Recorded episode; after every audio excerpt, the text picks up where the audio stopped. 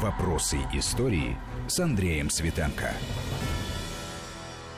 Здравствуйте, с праздником еще раз, с Днем Защитника Отечества. Сегодня мы поговорим э, об армии, о людях воевавших, о том поколении советских людей, которые выстояли, победили в Великой Отечественной войне, ну, естественно, в преддверии памятной годовщины грядущей победы Великой Отечественной, 75-й годовщины.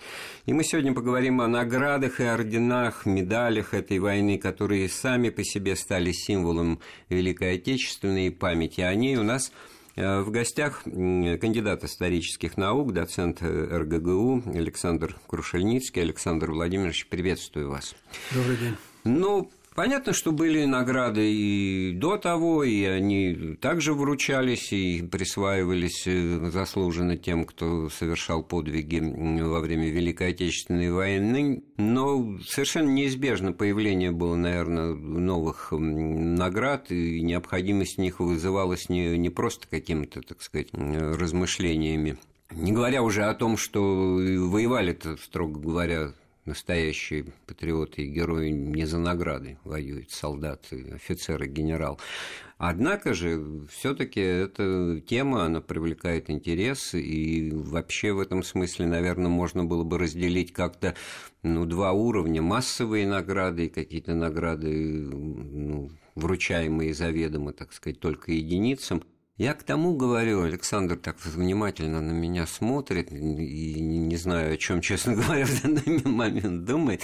Э, ведь э, люди, понимающие, люди, прошедшие войну, не, только даже военные, они по одному вот набору орденских планок, э, колодок этих пиджаке, даже штатском человека на протяжении вот десятилетий после войны, я просто сам мальчишка и там юноша и так далее, вот в, в кругу таких людей людей пребывал, и вот просто прочитывалась биография, да, прочитывалось то, что не, количество определяло, да, а вот именно этот э, набор и составные части, в которых, может быть, даже большее значение имела медаль за отвагу или за БЗ, как это называли. За, за боевые за заслуги. Боевые заслуги. Там вообще еще и географию можно было, не только биографию, но и географию определить э, военной службы во время Великой Отечественной войны по а, цвету ленточек на колодках орденских, которые носили вместо наград на кителях, ну и на штатских пиджаках иногда ветераны,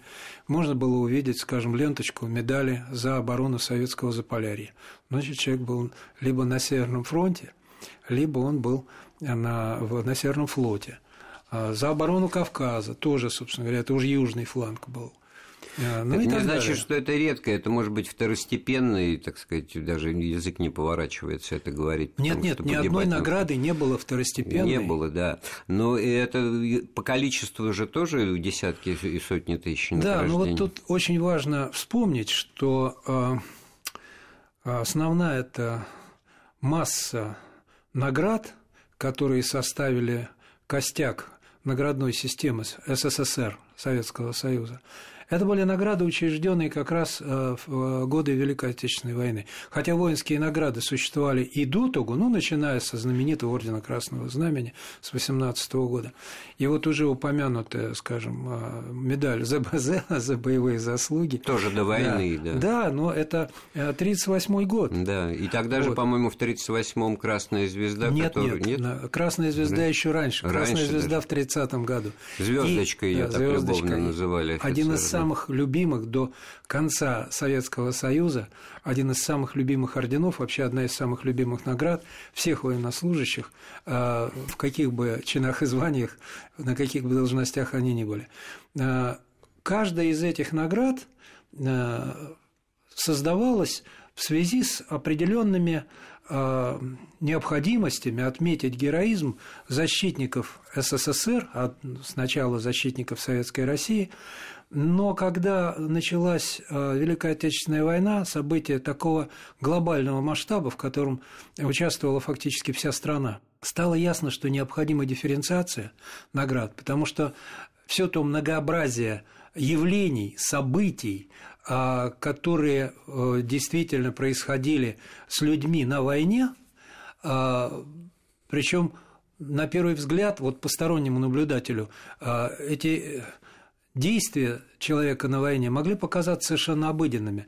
Но тот, кто понимал суть войны, он прекрасно понимал, что даже вот эти действия, казалось бы, обыденные, а, заслуживают награды, причем награды достаточно высокой, чтобы человек действительно мог гордиться за совершенное им Александр, а вот у меня лично впечатление такое, что в первые месяцы войны, и даже не только потому, что они были неудачные, провальные, фактически, ну, совершенно или почти что не было награждений, потому что вот то, что ты говоришь, э, понятно, это можно раскрыть скобки и сказать, что все, даже отступает э, человек, э, даже проигрывая бой какую-то пять территорий земли, но он совершает подвиг, в том числе оставаясь живым, и будет сражаться завтра, но ни у кого, наверное, тогда в тот момент летом 41-го не, не, приходило в голову, значит, чтобы в штабе, в штабе, тем более части, выходящие из окружения, значит, что-то фиксировать. Вот последнее потом... очень важно. А не, не потому, что не приходило в голову, или командованию не приходило в голову, а потому что сначала было некогда а, заниматься тем, что называется документирование подвига. Вот в чем вся беда. А, штабы э, гибли, а, документы гибли, по личному составу. Я уж не говорю о том, что герои, совершавшие подвиг, гибли огромными массами, и э, зачастую некогда было даже по-человечески предать земле погибших.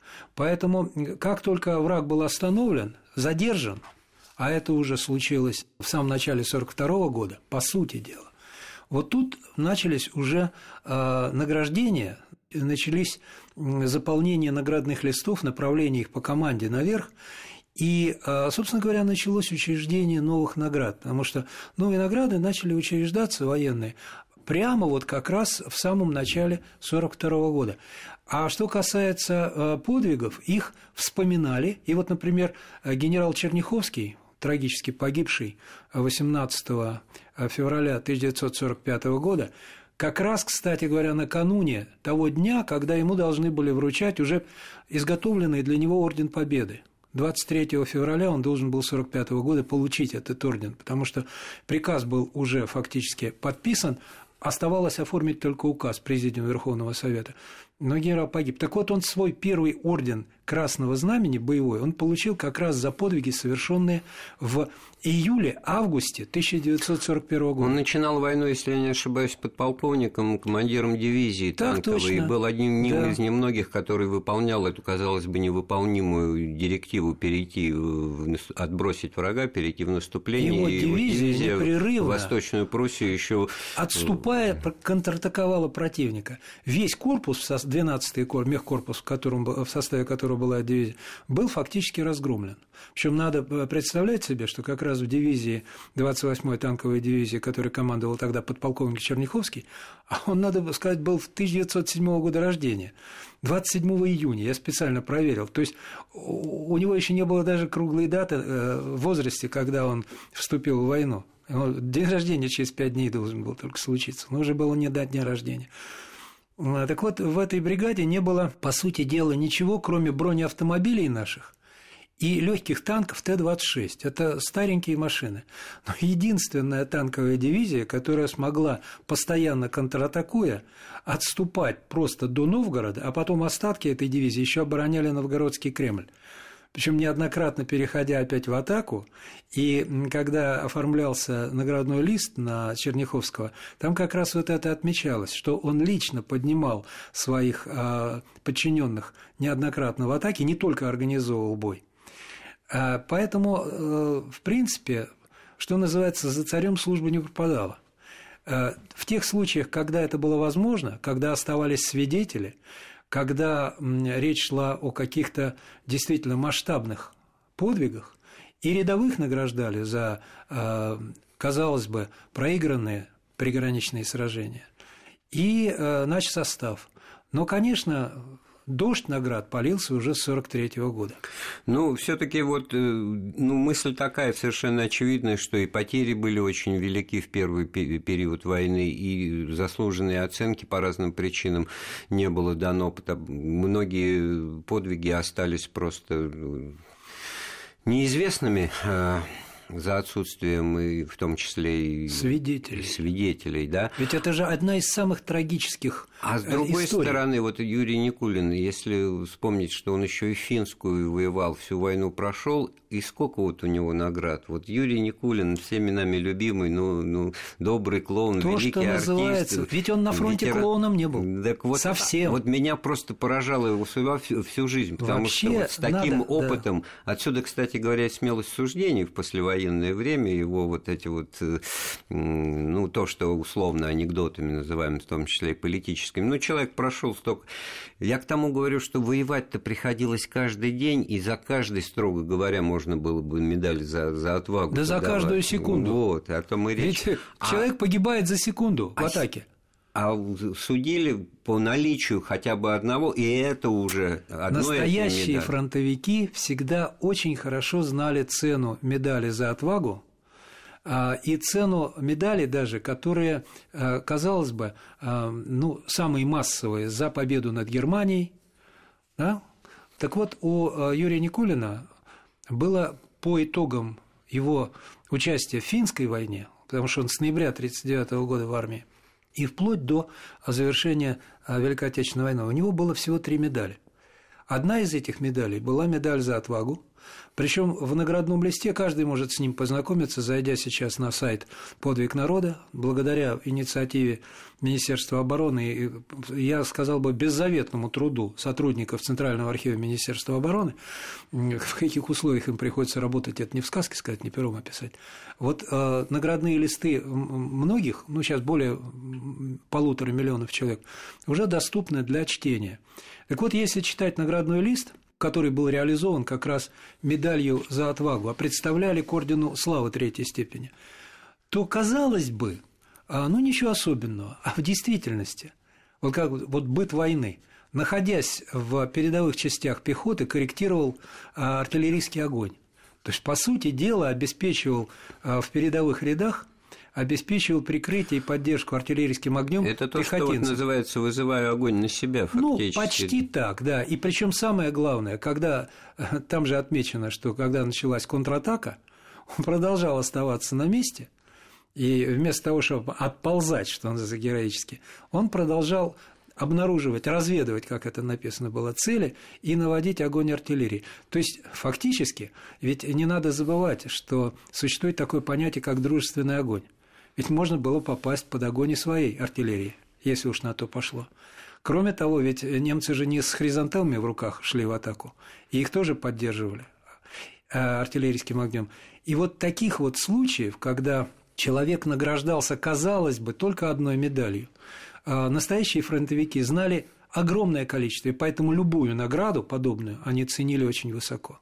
Или вот еще один случай. Наш э, знаменитый писатель Виктор Платонович Некрасов, э, автор первой и самой лучшей книги о Великой Отечественной войне, которая Сталину очень понравилась, «В окопах Сталинграда», он э, провоевал младшим офицером в Сталинграде, нач- начал с лейтенанта, закончил капитаном. И вот что в его наградном листе написано. Полковой инженер, старший лейтенант Некрасов в обороне Сталинграда с августа 1942 года. Ну, это, значит, до конца битвы Сталинградской. Он все это пережил, причем на передовой. Проявил большую инициативу в деле укрепления обороны на Мамаевом кургане. Жарче невозможно себе представить. Под его руководством проводилось минирование э, и установка минных заграждений в условиях предельного сближения э, переднего края с противником.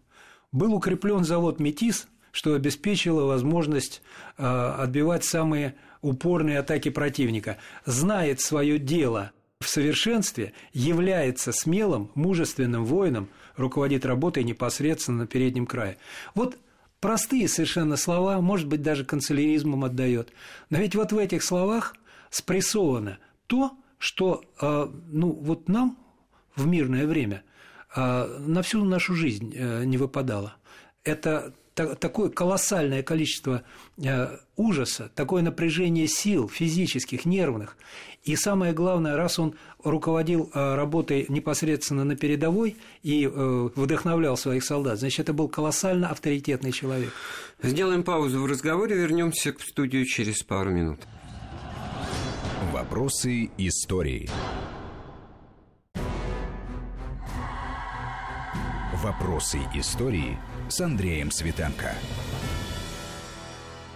Мы вновь в студии Вести ФМ э, с кандидатом исторических наук Александром Крушельницким. Мы говорим о наградах, орденах и медалях э, Великой Отечественной войны. Тут э, два уровня восприятия, два уровня отношения. Есть награды массовые, которые, будучи даже в единичном при этом количестве на груди участников войны, говорили о том, что это, безусловно, герой, человек достойный уважения, ну вот то, что Александр Владимирович сейчас рассказывал про Виктора Некрасова и Юрия Никулина, это медали за отвагу и за боевые заслуги, а были, наоборот, именные появились э, награды, ордена, которые по определению должны были вручаться немногим, да, и здесь интересный момент э, возрождения, э, или даже, я бы сказал, реабилитации старой царских времен военной истории России, потому что имена Суворова... Воинской потом... славы России, Воинской если уж славы, на то пошло.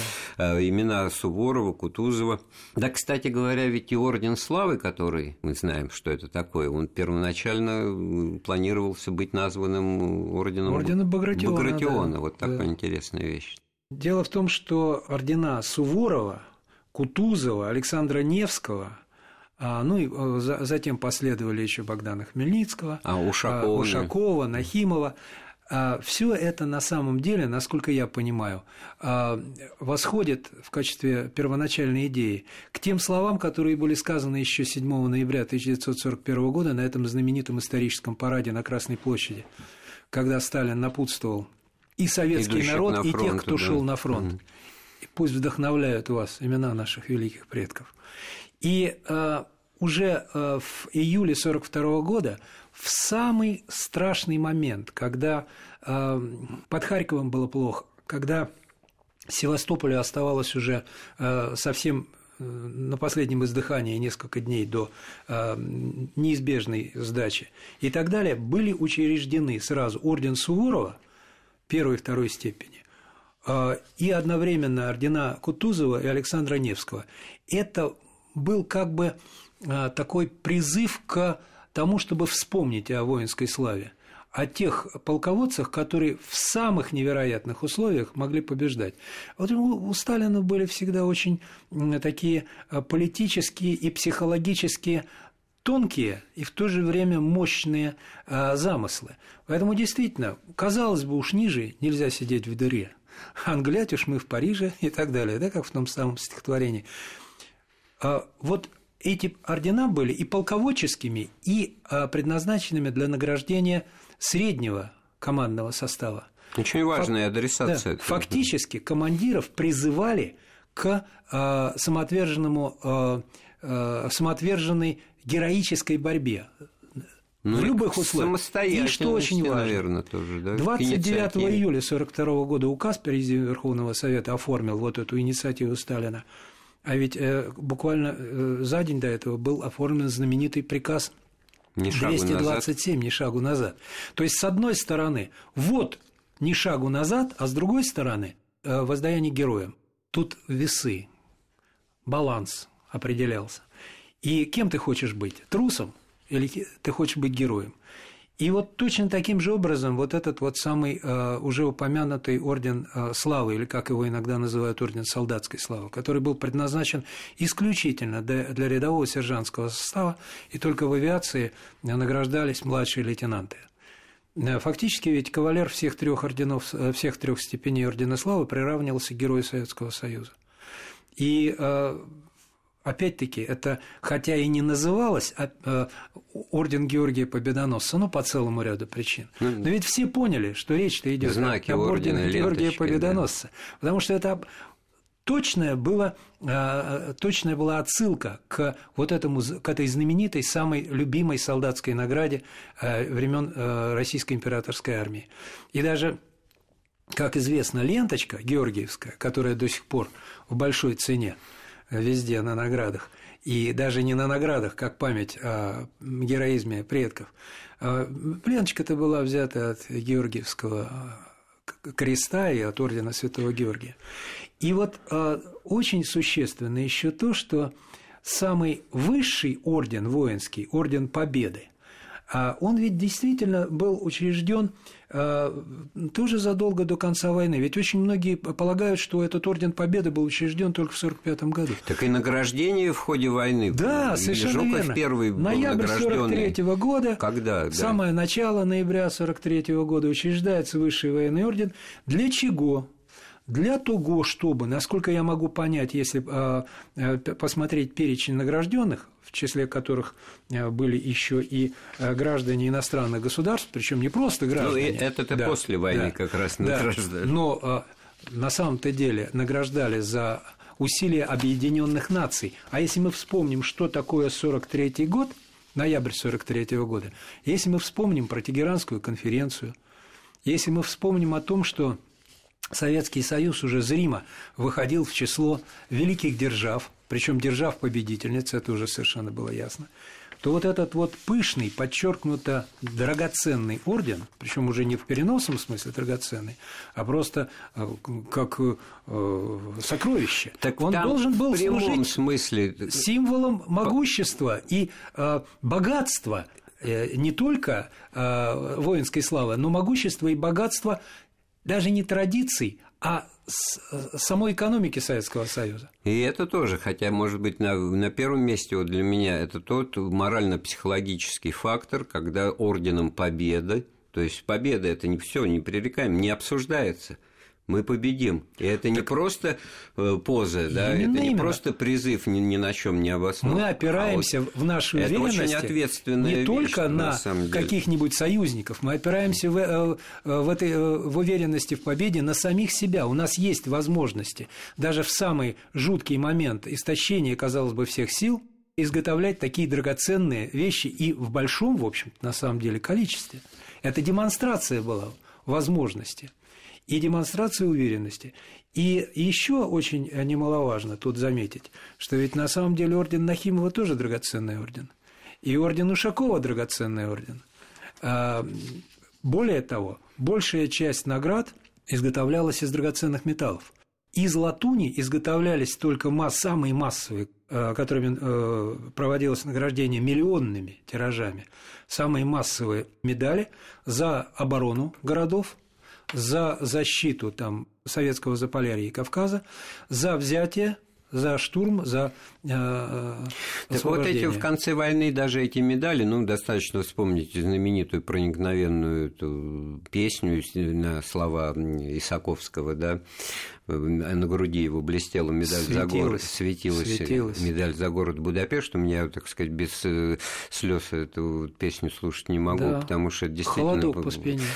А, и вот одна, даже такая вроде бы массовая награда, она тоже говорит э, о многом, больше, чем какая-нибудь, э, ну, я, я не говорю о том, что эти награды были дешево, они просто были, э, естественно, невозможно было истратить столько десятков тонн серебра, для, для того, чтобы изготовить, ну, скажем, за Будапешт около 70, 760 тысяч человек было награждено. Но ведь э, самое это главное, что для любого фронтовика медаль за город Будапешт э, это было свидетельство того, что человек пережил страшную мясорубку. Ведь в Будапешт пришлось брать месяцами. И те, кто выжил, Э, участники штурма боевых действий, это были все действительно беззаветные как герои. Как раз в феврале 45-го, да. это было 75 лет назад, и там действительно отчаянное, ожесточенное сопротивление немцы оказывали и отбивали э, атаки наши. И вот Толбухин даже однажды попросил, они перенести ли, значит, на другой берег Дуная свой, свой штаб, значит, на что ему Сталин сказал, что как вы собираетесь там тогда э, дальше быть. А потом Толбухин был награжден орденом Победы. Фактор морально-воспитательный, если угодно, фактор ну, заслуженной оценки, он всегда вот тут вот морально и с материальным соседствует, потому что, ну, сейчас меньше об этом вспоминают, но в мое детство этот разговор фронтовики тоже заводили, что вот за ордена и медали перестали платить, а, а мне-то было уже странно, что за это как-то еще и платили какие-то деньги небольшие, но платили. Тут э, материальные и моральные стимулы, что называется. Так вот, э, по э, традиции, которая возникла еще с 30-х годов за все награды полагалось определенное количество льгот. Бесплатный проезд трамвае, иногда бесплатный проезд по железной дороге, некоторые небольшие, но все-таки доплаты к жалованию, в смысле к заработной плате, к окладам денежного содержания. И, а, конечно же, пока а, количество награжденных орденами и медалями ну, до 1941 года исчислялось менее чем сотни тысяч человек на круг, да, Э, то с этим экономика справлялась. Но когда речь пошла о награждениях медалями, орденами э, миллионов и на фронте, и тружеников тыла, то, конечно, экономика перестала справляться. И вот тогда, 10 э, сентября 1947 года, указом Президиума Верховного Совета СССР было оформлено прекращение этих льгот, причем оформлено это было, как всегда, у нас вот, учитывая многочисленные э, предложения э, награжденных орденами и медалями СССР об отмене денежных выплат, значит, или э, предоставления льгот, значит, Президиум Верховного Совета как бы пошел навстречу многочисленным пожеланиям трудящихся. Хотя вот из воспоминаний фронтовиков известно, что Э, так сказать, подспудно ропот был на эту тему, потому что многие, вернувшиеся из э, э, жутких боев, вернулись не только голые боссы, но и иной раз даже без некоторых конечностей, инвалидами. И для них это было немалым подспорьем, даже то, что они могли ездить в городе бесплатно на трамвае. Но экономика тогда, собственно говоря, не выносила Э, такого напряжения. Но тут еще очень важная вещь. Э, во время войны и в послевоенные годы очень строго следили за тем, чтобы никто не присваивал себе награды, никто не превращал награды, сослуженные кровью, потом и слезами, никто не превращал эти награды в средства ну, вот обогащения и так далее. вспомнил вот даже вот такой пример из фильма «Место встречи изменить нельзя», где Шарапов вроде да, бы такой, значит, интеллигентик верно, на фоне жестокого и сильного Высоцкого Жеглова, он же ведь произносит эти важные вещи Фокса ты да. под этот орден а Фокс, чужую Фокс кровь нацепил, проливаешь. Да, да, вот, и это даже больше для него значит, для конечно, офицера советской конечно. армии, чем то, что он какого-то Да до сих пор, на самом хватит. деле, для нормального военнослужащего, а, для нормального ветерана вооруженных сил, а, ряженый а, – это оскорбление личное, это оскорбление чести и достоинства всех вооруженных сил в действительности. Так вот, цена наград была высока, и почтение к наградам должно было быть на уровне. И поэтому вот указ Президиума Верховного Совета от 23 июня 1942 года так и назывался «Об ответственности за незаконное награждение орденами и медалями СССР и нагрудными знаками, за присвоение орденов, медалей и нагрудных знаков и передачу их награжденным лицам, э, лицами другим лицам». На самом деле до шести лет тюремного заключения за незаконное ношение э, наград. Вот незаконное как. ношение понятно, а вы процитировали за незаконное награждение. А за незаконное награждение это, это криминальная тоже была э, история, потому что, э, пользуясь огромным потоком наградных листов, которые шли по инстанциям, а ведь а, а, награждать с 1942 года получили право не только командующие фронтами армиями, но командующими, а, командующие округами. Огромный поток так наградных... Нет, и от командира дивизии даже можно было получить... Командир полка мог награждать, но это на фронте. А. а в тылу-то огромное количество было э, инстанций, которые тоже, что называется, хотели прилепиться. Это же известно, кому война, кому мать родна.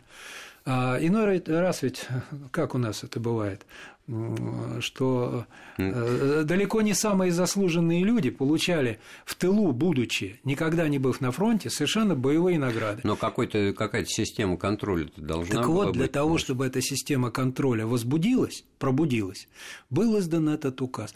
Были, э, встречались случаи, вот э, в военной коллегии, в архиве военной коллегии Верховного суда и в по слухам, вот это я не видел, в архиве военной прокуратуры было большое количество дел, а, возбужденных как раз по поводу реализации вот этого указа. Вдруг выяснилось, что в тылу шляется огромное количество людей, которые даже на оборонных заводах не работают, но уже получили воинские награды. Причем награды, которые, ну, в общем, не предназначались для а, того, чтобы их кому-то вручали за, э, за линией фронта вообще.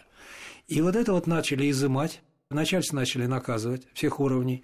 И э, несколько было очень серьезных, даже, насколько я знаю, э, писем таких закрытых, которые шли по партийной линии, потому что в первую очередь э, попытались еще и закрутить гайки вот по, по линии партийной дисциплины.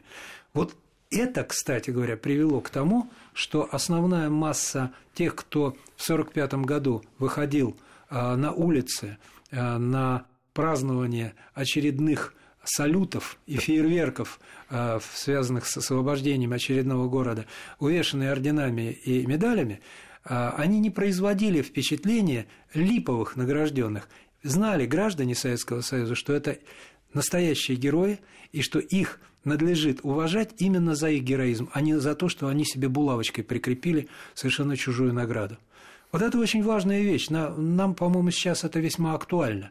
Потому что иной раз бывает очень э, неприятно видеть людей, не имеющих права явно на те награды, которые на их мундирах. Александр, я вот сейчас подумал, э, особенно вот 75-я э, годовщина, она вот идет февраль, март, идут бои, Красная или Советская армия освобождает Польшу, Венгрию, Чехословакию, другие страны Европы. Возникает мысль, ведь можно было бы медаль за освобождение Европы и это было бы совершенно естественно, нормально, и насколько бы сейчас это играло вот, вот это словосочетание, фактически отражавшее суть э, явления 1945 года. Ну, фактически подобная награда была учреждена. Она называлась «За победу над Германией в Великой Отечественной войне 1941-1945 годов и э, ей как раз были награждены те, кто, в первую очередь, те, кто прошагал э, всю Европу, потому что потом была еще медаль за победу над Японией, а это уже было на другом конце э, Евразии. Так вот, за освобождение Европы это, по сути дела, такая интегрированная награда могла бы быть. Но ведь были и награды за взятие определенных столиц европейских, за освобождение определенных столиц. Варшаву освобождали. За освобождение Варшавы 600, свыше 690 тысяч наших и польских а, из войска польского военнослужащих были награждены медалью за освобождение Варшавы. За освобождение Праги за взятие Вены, за взятие Берлина, за взятие Будапешта уже упомянуто. Это все были медали, э, которые знаменовали победный путь э, советских войск в процессе вот этого самого освобождения Европы. То, что сейчас э, уже невозможно вот эту награду учредить за освобождение Европы, это уже немножко поздно. Но я думаю, что, в принципе, сама по себе идея медали за освобождение Европы, а могла э, быть реализована не позднее 1946 года. Потом уже было поздно. Потом наши замечательные союзники уже начали наставить на том, что это ну, они С другой стороны, Европу. был орден Великой Отечественной войны, которым мы, к сожалению, отдельно ничего не сказали, но у нас, наверное, еще будет такая возможность сделать. Истекло время нашей передачи. Большое спасибо нашему гостю, историку, доценту РГГУ Александру Владимировичу Крушельницкому. Мы говорили о наградах, орденах и медалях Великой Отечественной. Еще раз с праздником, Днем защитника Отечества. Программу подготовил и провел Андрей Светенко. Всего доброго, слушайте Вести ФМ. Вопросы истории.